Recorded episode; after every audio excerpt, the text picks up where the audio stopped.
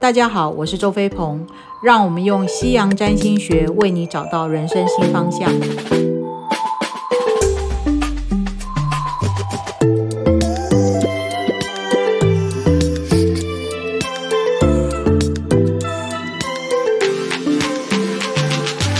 那我们来讲一下金牛座这个结构跟能量。大多数的时候，你们是非常固定，事情呢安排的井井有条，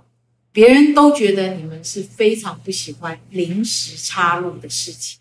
那包括突发的、不确定的这些东西，那你们不喜欢太多变化，确实是这样子。你们不喜欢把事情复杂化，然后你们也不情绪化。当面对不确定的状况发生的时候，你们宁可先面对不确定是怎么样。既然不确定，这已经是一个事实，那你们会想的是说，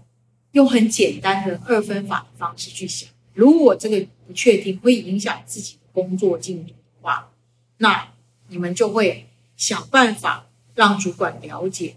这个不确的因不确定因素是来自于哪里。同时呢。你们不想要让自己成为这个不确定因素下的代罪羔羊，所以你们会将不确定的事情，把跟主管、老板、同事说清楚，然后你就会把这个状况放在一旁，然后很务实的去处理你们可以去处理的事情。那因为你们不喜欢别人催逼你，跟你们要进度、要东西、要这要那，所以呢，你也不会去催逼。主管给你一个清楚的交代，或者是催逼你的同事给你一个清楚的交代，但是你会事前就画好那条线，让其他人知道这个不确定不是你造成，你能给出的东西都是清楚，所以你们关心的不是不确定，你们关心的是这个不确定不是我造成的就好了，那你们就去做你们可以做的事情，所以如果。事情的进度拖延，只要你不要成为代罪羔羊，那对你来讲，其他的都不是重要。那以上呢，就是跟大家分享关于十二星座他们怎么面对人生中会发生的不确定因素。那当然，不确定呢是不可能离开我们的人生里面。那重要的是，我们面对不确定的时候，在情绪上。在感受上，是不是能够在无论是觉得兴奋啊、刺激啊、有新鲜感，或者是觉得觉焦虑啊、不安啊，产生的种种负面的情绪中，我们依然能够找到属于自己自处之道，同时依然能够在生活里把生活呢处理的有一个样貌。同时，我们能够运用不确定这些因素、不确定的状况去学习、去成长、去蜕变。同时呢，从不确定中呢，去让我们找到属于我们、有利于我们自己的机会。同时，去看到内在如果没有不确定的因素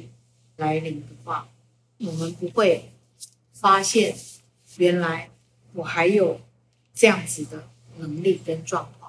当然不确定的因素来临的时候，会不会影响到我们的自信，或者是我们的一些呃，我们原本很有把握的事情，或者对于我们的自信或我们的掌控力，或者我们的聪明才智，或者我们的判断会产生质疑，当然是会的。但是最重要的是，这些不确定的因素会让我们明白。人的自信、人的聪明才智、人的掌控度，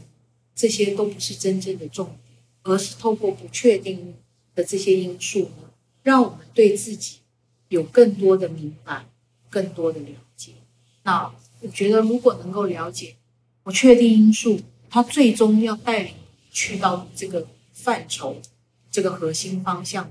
那我们才能够在人生的未来里面。不确定因素是不可能消失的，但是至少当不确定的因素来临的时候，我们可以明白，事实上不确定它背后真正要带给我们的是让我们去对自己有更多、更深入的了解跟明白，这才是重点。同时，透过不确定的因素，我们可以在其中学习、蜕变跟成长。跨入二零二二年呢，在倒数七十二天，我们二零二一年就要正式告别了。那时间过去，我们也不可挽回。但是未来怎么样呢？确实可以透过您跟我约占星之商，透过一个古老而专业的工具呢，让你可以有一个相较来讲，在不确定当中有一个清楚的依循跟轨迹，去检视自己的计划是不是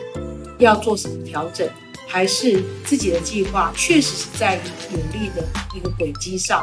那欢迎你们跟我约在星之商，那我等你们来哦。